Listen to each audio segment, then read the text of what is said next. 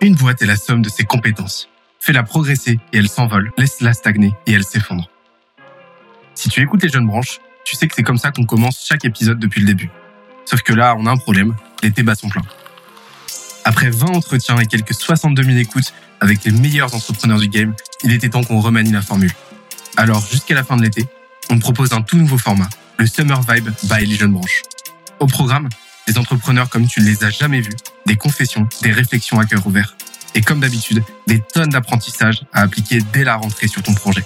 Alors prépare de quoi noter, ton écran total, ta meilleure pina colada, et jusqu'à septembre, attention à la vague.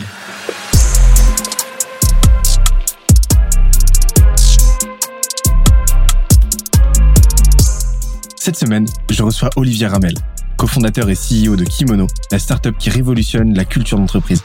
Après avoir inauguré la saison 1 en tant que tout premier invité du podcast, il revient pour un Summer Vibe d'anthologie. Au programme, comment ils ont fait exploser leur croissance et dépasser leurs objectifs au cours des derniers mois. Des questions insolites, des confessions à cœur ouvert, mais aussi et surtout des tonnes de bonnes pratiques en marketing, vente et stratégie d'entreprise. D'ailleurs, l'épisode est tellement dense qu'on en a fait un PDF récapitulatif. Pour l'obtenir et accéder à ceux des épisodes précédents, on se donne rendez-vous sur scalezia.co, s Dernière chose, si tu aimes nos podcasts, n'oublie pas que les meilleures façons de nous soutenir, de nous mettre 5 étoiles sur la plateforme de ton choix, un petit commentaire, ça fait toujours plaisir, et d'en parler autour de toi. Let's go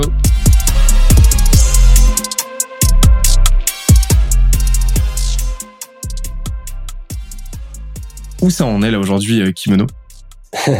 J'adore cette question. Euh, non, écoute, euh, où ça en est? Donc là, on est début, enfin mi-juillet.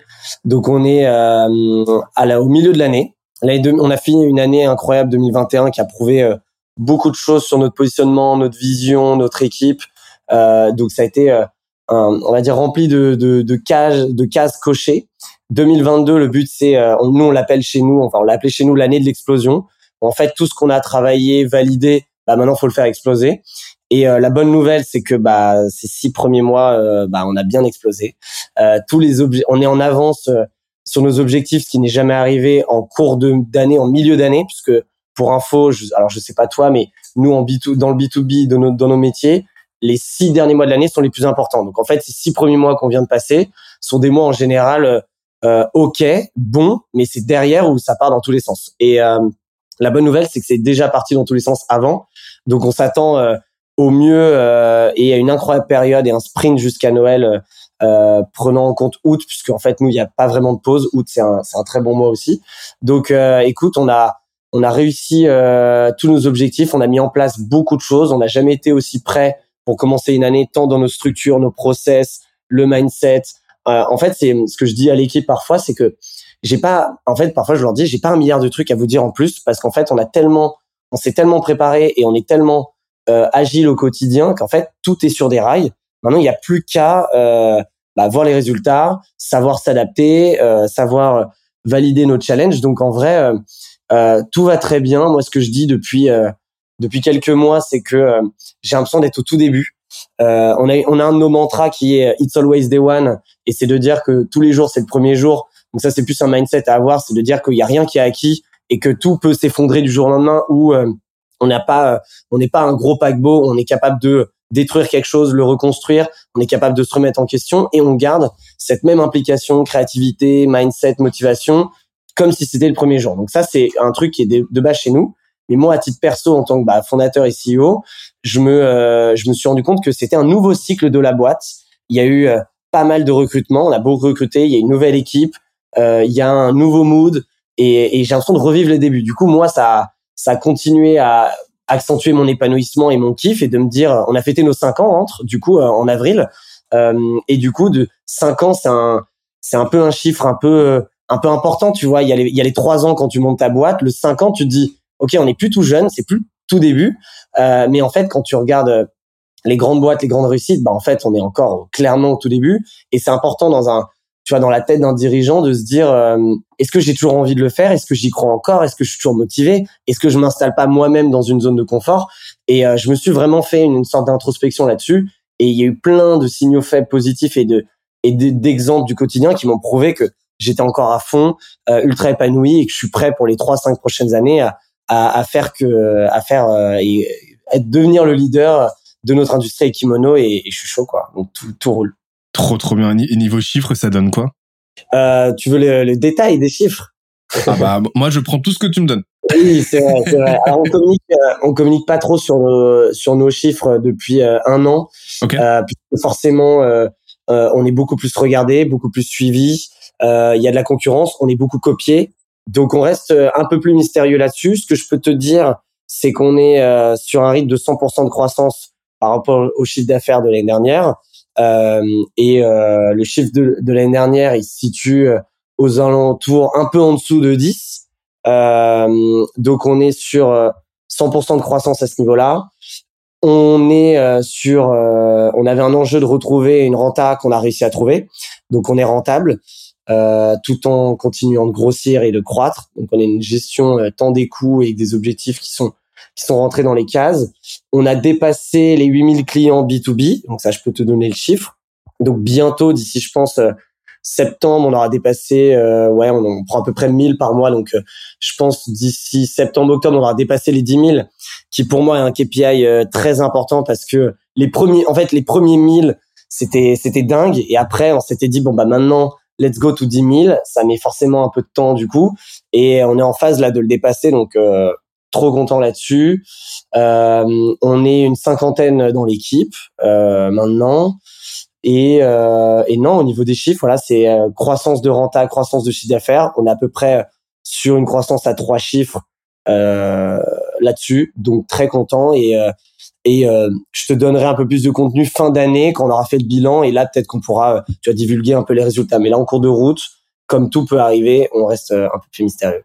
Eh ben, écoute, hâte de voir ce que ça va donner. C'est c'est c'est vraiment vraiment ouf. Bravo. Et, et, et j'encourage tout le monde, tous ceux qui n'ont pas même si vous l'avez déjà écouté, retournez l'écouter parce que ce premier épisode est une vraie pépite. Je suis un petit peu moins à l'aise, je crois, sur, dans, dans ma façon de, dans ma façon d'accueillir et d'interviewer, mais ça montre qu'on progresse. Il y a toujours du progrès, mais euh, en tout cas, toi, de ton côté, euh, la, la, la, la connaissance, le savoir que tu nous as partagé était vraiment incroyable. Et euh, on voit que là, ça porte vraiment ses fruits. Donc, retournez vous en nourrir. Je pense que ça fait partie. cet épisode fait, un peu à l'image tu sais, de ces très bons livres que tu pourrais relire euh, dix fois et qui à chaque fois t'apporteraient quelque chose de nouveau. Donc euh, merci pour cette euh, richesse là. C'est très gentil. Franchement, merci beaucoup. Ça, ça fait plaisir d'entendre. Et je rajoute un, je rajoute un petit truc, c'est que comme tu l'as dit, il y a plein de learning dont on a parlé ces six derniers mois que nous, que je te disais qu'on a mis en application ces dernières années. Et en fait, ce qui s'est passé aussi ces derniers mois, c'est que on s'est beaucoup remis en question. On a changé beaucoup de choses. On a appris énormément. Euh, vraiment, on a été. Euh, et donc c'est une phase un peu qui te bouscule parce que euh, sortir, tu sors de ta zone de confort. Et même quand t'es euh, t'as une certaine notoriété, t'as euh, as des trucs qui tournent. Le, le principal piège, c'est de rentrer et te dire, bah en fait, ça va se passer comme prévu et tout va bien. Et ça, moi, c'est un peu mon justement ma ma peur et mon risque et que du coup qui a fait qu'on s'est mis un peu en danger, c'est de dire, ok, euh, on a on a passé pas mal de, de steps, on est connu dans notre écosystème, etc. Mais en fait, si tu tu, tu penses que c'est acquis, t'es mort dans un an ou deux. Et en fait, moi, je me suis mis une pression et un challenge en mode, en fait, on est au tout début, faut tout revoir, faut tout penser, ça, ça va pas, ça, ça va pas, ça, ça va pas. Quitte à être très exigeant et, euh, et s'embêter, tu, tu vois, toujours euh, en étant bienveillant et, et, et, voilà. Mais moi, je, même moi, je me suis mis le mindset, non mais tout ce qu'on fait, ça va pas. Il faut qu'on aille plus vite là-dessus, il faut qu'on change. Et donc du coup, on a mis en place plein de learning et plein d'apprentissages euh, qu'on avait parlé euh, déjà la, dernière fois, qui ont fait aussi que à mi milieu d'année et milieu d'étape, on est dans les on est dans les rails et je pense que ces six prochains mois vont être remplis de, de nouvelles choses et apprentissages. Donc c'est une phase un peu par rapport à la troisième et quatrième année où pour le coup ça roulait. Là, on est plus en mode, ok, comment on va faire x5, x10 Et bah du coup, faut tout remettre en question maintenant comme si c'était le début et on recrée et on repense des choses et il faut être à l'aise avec, tu vois. Et, là, là, euh, très succinctement, là, ce serait quoi les, euh, les, les cinq, euh, les trois, cinq, quatre, cinq gros chantiers que tu as mis en place, les gros changements auxquels tu imputes là ces, ces performances? Euh, bah, le premier, c'est euh, la team, les RH. Euh, Aujourd'hui, nous, on a une autre phrase qu'on dit, c'est team is key. L'équipe est clé. Elle est beaucoup plus importante que ton produit et que ton service. C'est tes hommes, tes femmes, tes humains qui vont faire en sorte que ta boîte va exploser ou en tout cas va réussir les, objectifs que tu t'es donnés. Euh, donc forcément, c'est un sujet qui nous parle parce que ça fait parler de culture d'entreprise euh, et que c'est un peu, on est un peu notre premier client. Mais surtout sur la partie RH, on a revu beaucoup de process, tant dans l'onboarding euh, que l'offboarding, que euh, les points d'étape. Et donc, du coup, on a vraiment quadrillé l'équipe avec beaucoup d'initiatives recrutement. Donc, on a mis en place beaucoup de process à ce niveau-là. Je dirais en deux, on a refait une, une refonte de toute la strate commerciale. On s'est rendu compte, donc nous, pour info, on, enfin, on m'a souvent dit, peut-être c'est plus le cas aujourd'hui dans la, tête des gens, mais on m'a souvent dit, ouais, en fait, vous, chez vous, les clients, ils viennent une fois et c'est tout. Euh, ils viennent commander leur suite ou faire leur événement et c'est tout. Et en fait, on a, on a une fidélisation énorme où 50%, c'est même 60% maintenant du chiffre d'affaires mensuel, c'est des clients existants. Donc en fait, on a nos clients, il y a une sorte d'addiction et surtout bah, de d'investissement dans nos produits qui est récurrent presque tous les mois où on grandit avec nos clients et donc du coup nos clients reviennent. Et du coup, on s'est rendu compte qu'en fait, nous on avait on a on est une boîte de on est une boîte de sales donc du coup on démarche tout le temps, on a une grosse stratégie outbound et on a toujours mis au point euh, des choses un peu innovantes. Et en fait, on s'est rendu compte que sous nos pieds, bah en fait, on avait déjà même si demain on, ne recevait plus d'inbound et on n'avait plus d'outbound, on pourrait continuer à croître rien qu'avec le portefeuille client qu'on a. Et du coup, on s'est mis dans le mindset euh, avec euh, toutes les tous les aides qui sont euh, chargés du développement commercial de se dire ok, partir du principe qu'il y a plus d'inbound, plus d'outbound, comment on croit, comment on fait x2, x3, x10 avec les clients existants. Et donc, c'est ce qu'on appelle le nurturing, où le but, c'est de dire, on a revu en place tout notre process interne de, c'est presque de le compte management, mais plus, mais en vrai, on a euh, structuré en mode ingénieur tous les points d'étape du client post-achat, euh, quelle est sa vie chez nous, comment on, lui, on prend des nouvelles, comment on, on, continue à créer cette relation, comment on push des choses et comment il bénéficie euh, de, de pas mal d'aspects. Et donc, du coup, c'est tout le nurturing. Donc, en fait, ça, c'est un aspect, euh, et c'est la première fois qu'on le travaille vraiment en mode pointu et on s'est vraiment euh, fait mal avec beaucoup de, de workshops, brainstorm, de tests, etc. De dire, euh, c'est le, on revoit tout la strate commerciale. De là à découler, puisque en vrai, bah oui, il y a de l'inbound et de l'outbound, et on a revu toute la strate commerciale d'outbound parce que, bah tu le sais bien, le démarchage B2B aujourd'hui, euh, tout le monde fait pareil, tout le monde fait la même chose. Donc en fait, euh, ça répond de moins en moins. Euh, et les, les, tous les prospects ont compris que tout était automatisable et qu'en fait, tu es juste une ligne sur un dossier, sur un, sur un fichier Excel et que du coup, il faut, il faut aller dans du beaucoup plus quali, beaucoup plus personnalisé et pas spécialement de viser le quanti pour faire le quanti. Euh, donc voilà, on a revu notre manière de commercialiser, enfin de démarcher. Pareil pour l'inbound. Donc ça, on va dire, c'est le deuxième. Si je dois te donner, euh, donc ça, tu vois, c'était les trucs qui étaient établis depuis longtemps qu'on a vraiment changé. Euh, le troisième, c'est sur euh, la marque euh, et l'image de marque de Kimono, où en fait, euh, pareil, forcément, c'est en parlant à l'extérieur que tu te rends compte de ta marque, ta notoriété. Et c'est vrai qu'on a bah, beaucoup de choses qui, qui nous montrent qu'on a fait du bon boulot avant. Mais je suis plus maintenant regard vers le futur et qu'est-ce qui va se passer ces trois prochaines années, surtout que ça bouge beaucoup euh, d'un point de vue branding, d'un point de vue marque et, et autres. Et donc du coup, on a un peu euh, donc ça, ça, ça, vous l'avez pas vu, on va dire. Ça, c'est plus, on l'a finalisé dans les tuyaux.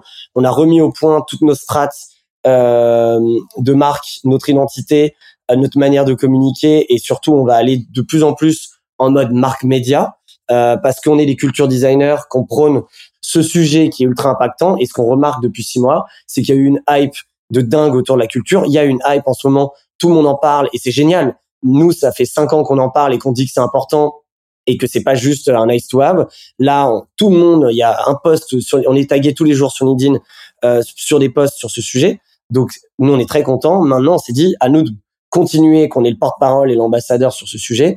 Donc voilà, on, on, on, on, va se repositionner de plus en plus comme un média euh, en tant que marque média pour parler de ces sujets euh, sur Kimono. Donc on revoit toute la phase de communication pour continuer bah, ce positionnement et cette notoriété de marque. Donc pareil, tu vois, c'est casser tout ce qu'on sait faire depuis quelques années, se remettre en question, se faire mal. Et moi, c'est des choses où, tu vois, je suis, euh, avec le temps, je suis devenu assez exigeant avec moi-même, avec les équipes et avec le reste, parce que forcément, quand tu passes des étapes, tu peux plus te permettre euh, de, de, de revenir à des choses euh, moins bien que tu faisais avant. Donc le niveau s'élève, donc à toi de t'élever aussi. Donc euh, donc voilà, donc il y a ce sujet euh, communication et branding.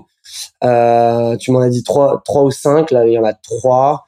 Et euh, on va dire c'est les principaux. Euh, est-ce qu'il y en a un autre euh? non, mais tu vois, c'est déjà pas mal. Hein. C'est déjà ouf. Ce que j'aime bien, c'est de voir à quel point là vous arrivez à l'aboutissement de tous les chantiers qui étaient en cours déjà depuis un moment, mais que vous continuez d'intensifier.